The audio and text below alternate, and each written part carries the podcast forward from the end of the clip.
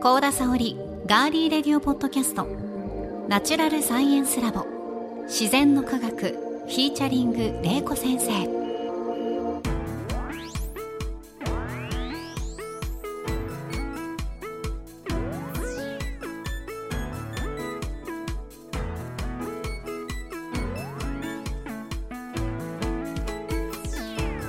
皆さんこんにちは。ガーリーレディオポッドキャストガリレディパーソナリティの高田沙織です。ナチュラルサイエンスラボ自然の科学は元科学館職員防災士。農学博士の玲子先生に自然科学と自然現象である災害。その防災を聞き学ぶサイエンスポッドキャストです。土水昆虫宇宙食物理気象環境など自然科学の多彩なテーマをさまざまな視点で分かりやすく紹介しながら防災の知識や災害への備えを伝えていきます。それでは皆さんナチュラルサイエンスラボで私たちと一緒に科学しましょう。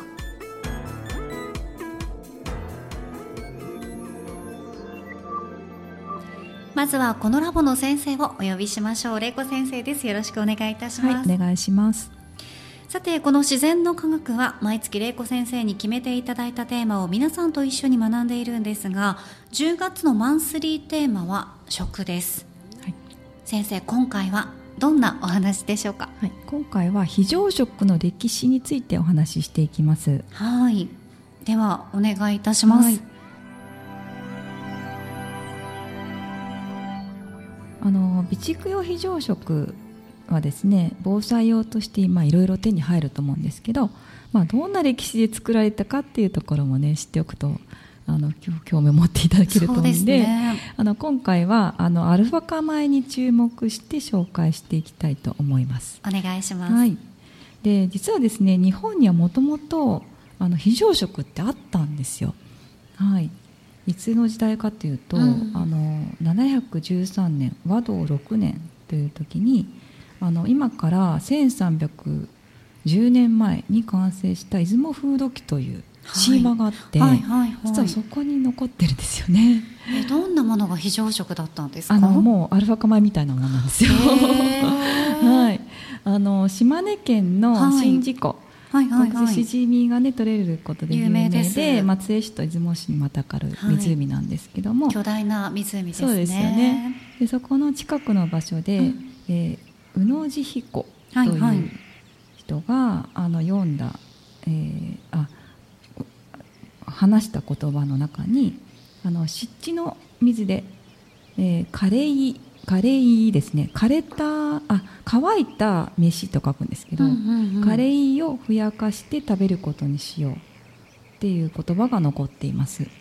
でその言ったのが最古の記録ですはい、なのでカレイというものが実はもう1310年前には実はあったということなんですよ。713年にあったってことですね、うん、そうなんです。その記録が残ってるんですよね。でそのカレイ乾いた飯って書く、うん、まあ、カレイとも言いますし干しいというふうにも、はい、はい、呼ばれますけれども、まあ、これはですね実はもうあの1000年前からあって実は江戸時代までは旅行の際の携帯食でした。持ってったんですねそれをね、はい、で別名まだね名前があって「星井」とか「カレイ」とかいろんなあの名称で呼ばれてるんですけども実はあの伊勢物語もにも残っていて、はい、で「東下り」という段があって有原の成平が都の京を忍んで三河の国に来た時に読んだ歌があります。はい、実はあのここに「あの柿椿」というあの歌が残っていてであの柿椿ってあの知立市のね ね有名な歌なんですけど「ねうん、まあ、から衣きつつなれにしつましあればはるばるきねる旅をしぞ思う」っていうね都に残した妻を思う歌があるんですけどもあのその中に、えー、っとあ有原の成平が「実はあのカレーカレー比って書かれてるんですけど、はい、同じねあのさっき申し上げたカレーと同じなんですけどあのカレー比の上にあのもう妻を残して悲しくって、涙をこぼしてふやけたっていう ちょっとどういう状況かわかんないですけど カレーカレーの頃に涙を流したどういう状況か本当わからないですよね。その通りだと思います。妻を思って泣けてきてふやけて食べれた。そうそんな話が残ってるんですよね。そういう場面があるんですよ、は。い、どっか絶対先生これ持ってますよ持ってると思います。ちょっと大げさですよね。ね、絶対持ってると思います。でもその頃から実はあの、うん、有原の成平も、はい。実はアロハカメみたいのを食べてたんですよね。はい、そんな話も残ってます、はい、でこの時代はどうやって作ったかっていうとご飯を炊いて、はい、天日干しにして保存してただけなんですよ、ね、炊いたものを干す、うん、そうなんです。炊いたものを干して保存していた、はい、で食べる時はそのままポリポリと食べるか水とかお湯を注いで食べる。なんか今のアルファ化米と一緒なんですけど、ね、はい、だからこれが実はあのアルファ化米の原点なんですよ。でアルファ化米っていうのは今こちら手元にも用意してますね、はい、これアルファ化米ですね。本当にもう乾燥したお米ですよね、うん、そうですね、うん、でアルファっていうのはなどういう意味かというとあのお米の中のでんぷんの状態なんですよ、はい、でこれアミロースアミロペクチンというものがあってその状態になります。このでんぷんを水と加熱することで、えーとこのでんぷんの分子がこうバラバラになって規則性を失って海苔みたいな感じにと海苔みたいな形がアルファっていうんですよね。アルファ状っていう、ね、だからアルファ化米っていうふうに言うんですよね。で生のお米っていうのはあのベータでんぷんっていうんですけど、はい、で硬くて芯があってそのままでは食べられないんですよね。でそれに水とあと熱を加えてえー、っとアルファでんぷんっていうふうに変えることで、まあ、食べやすいものでそれからまあ乾燥させるんですけどね。乾燥させてアルファ化米というふうにものになります。でこれがアルファ化米自体がこう製品としてあのできるようになったのは実は昭和初期にあのこの製品ができました。もう昭和初期にはこういった状態でアルファ化米という名称であったということですね。そういう製品ができたんですよね。実はあの昭和初期なので戦争がきっかけなんですようん。はい、やっぱり戦争の時ね第二次世界大戦の時の日本軍が、まあ、1944年に、まあ、火を使わずに、うん、えー、ご飯が食べられるということで開発されたんですけどこれあのー、まあ、研究所の方大阪大学産業科学研究所の二国二郎さんっていう方とあの関食品さんががアルファ化米っていうのをお関食品さんですね。これそうか。はいあの開発しました。はい、で実はアルファ化米っていうのは今宇宙食でも使われていて宇宙でもね水とかお湯入れただけで食べるってすごい便利なので、はいうん、宇宙食としてももう今ね採用されてるものになります。でえーと、今アルファ化米ねここに用意してるんであのどんなものか食べていただけるといいんですけどこれ実はあのお湯を入れて、はい、あの15分。15分。で水でもできます。水を入れたらちょっと時間かかるんですね、うん、1時間ぐらいなんですけどあのお湯入れた方がやっぱり美味しいですよね。もう完全にこれ先生あの私もお家でやったことありますけど、うん、まあ、見た目はもう本当に炊き込みご飯ですね、ね、この味によってね変わりますけど、うん、やっぱり味があった方が美味しいですよね、うん、お赤飯とかも美味しいですよね、そうですよね。じゃあいただいてみます、うん。も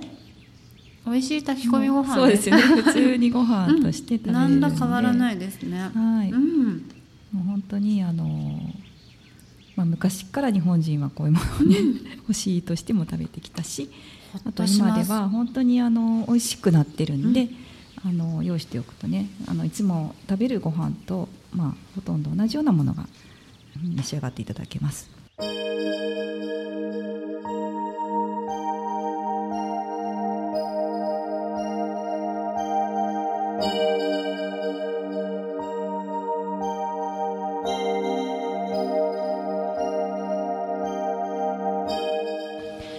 で実はね今ではねフリーズドライご飯っていうのも出てきていてあのフリーズドライこんな感じですね。これはあのフリーズドライご飯ってどういうふうに作るかというとまあ、ご飯を凍らせてから真空に近い状態で乾燥させると、そのような感じになりますね、いい香りがしますよ。もうすでに、そうですね。これこのまま食べていいんですか？それは実はそのまま食べれますしあの賞味期限が8年 ,8 年と長くてあのあと美味しい。そう結構美味しいんですよね、うん、あのすごく短時間で、はい、あの食べれるようになるのでそれもおすすめ私は結構おすすめですね。これは今食べてるとピラフの味がするんですけどそうですね。正解ですか？そうですね、うん、うん、そんなのもね、うん、また開発されてできてきているので、まあ、そういうふうにあのいろいろね食べてみてあの準備してみるといいんじゃないかなというふうに思います。はい、はい、今回はここまでです。続きは次回をぜひお聞きください。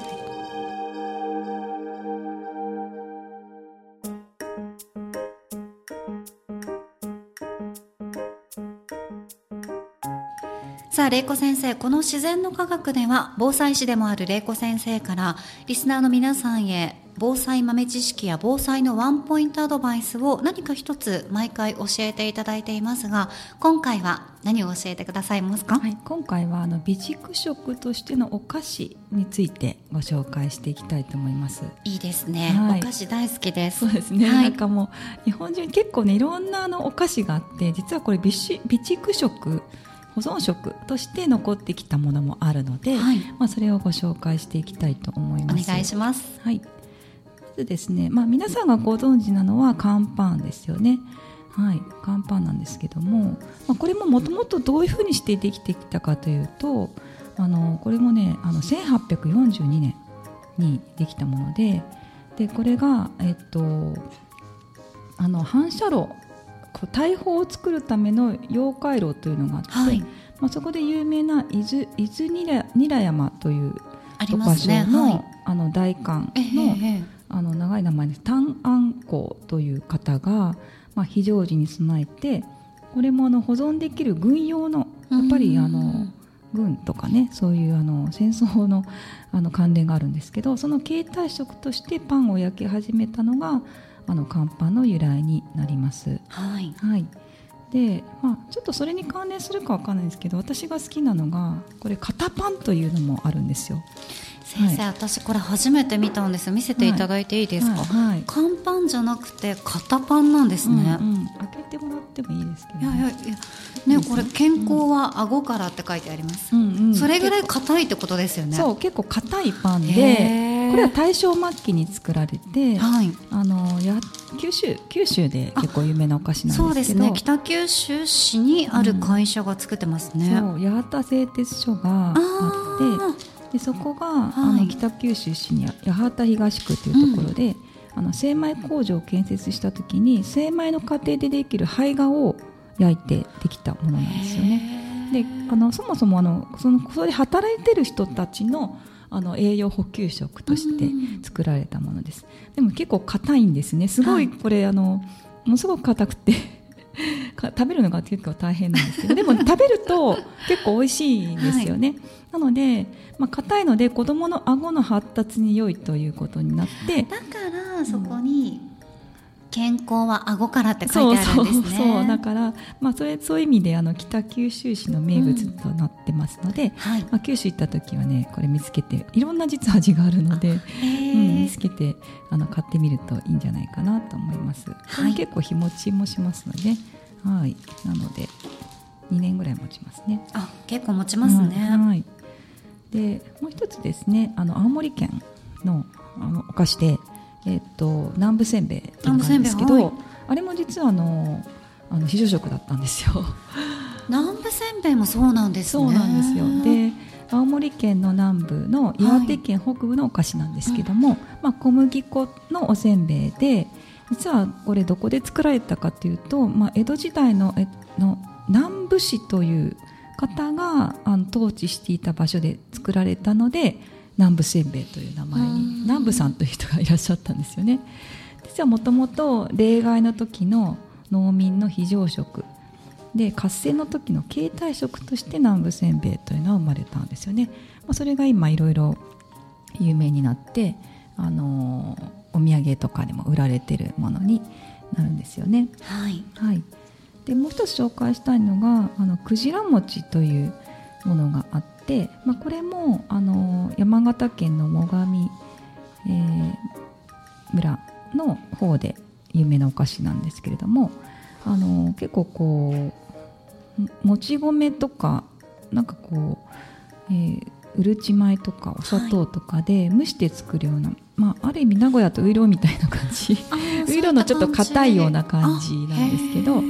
でなんかクジラ餅っていう名前はクジラじゃなくってなんか久しく持つ良い餅だからクジラ餅という名前になったそうなんです、ね、名前の由来が違うってことですね、うん、あのクジラではないってことですね。まあ、もう名前自体が保存が効くよという意味なんですけども、うんうんうん、はいなので、まあ、そういうのがまあ一つの説としてあります。で江戸時代にから作られていてでこれもあの兵糧食として作られていて、はい、であの最上地方のあの新城市が発祥じゃないかというふうに言われてます、まあ、合戦の時にね、まあ、これを持っていたということなんですよね。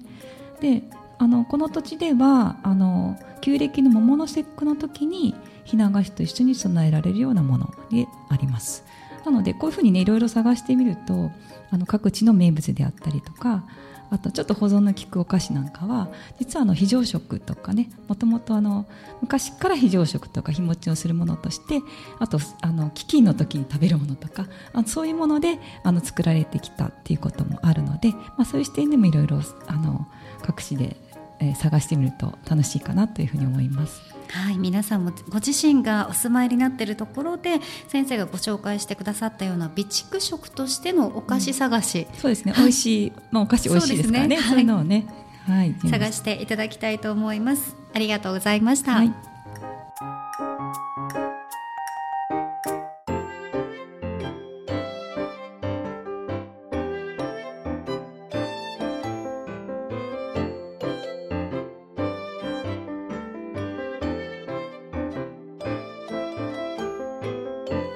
この自然の科学は毎週金曜日に配信します。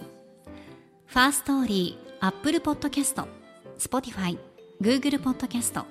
アマゾンミュージックほか、いろいろなポッドキャストアプリやサービスで番組をフォローしてお楽しみください。番組ツイッターのアカウントのフォローもお願いします。ご感想や玲子先生に聞いてみたいことは、お気軽にメッセージフォームやツイッターのメンション、コメント、引用リツイートなどでお寄せください。ハッシュタグはひらがなで自然の科学、自然の科学とガリレディ、ガリレディの2つをセットでつけてくださると番組スタッフがチェックできますのでよろしくお願いします。さあ今回は非常食の歴史について教えていただきましたが先生いかがでしたか？そうですね。あのまあ非常食として作られてきたものね普段あるこうアルファ化米も結構昔から日本では食べられていたっていうことと、あともあのまああの宇宙食としてもね使われてるっていうそういう視点であの皆さんにご紹介できたかなというふうに思います。はい。そして先生来週は自然の科学始まって以来のスペシャルゲストがご登場ということで、ね、はい、はい、まあ、未来の食ということでお話しいただくんで、はい、はい、ぜひ皆さんも、はい、楽しみにしていてください。お送りしてきましたガリレディ自然の科学。ここまでのお相手は？大場玲子と。私高田沙織でした。皆さん次回もどうぞお楽しみに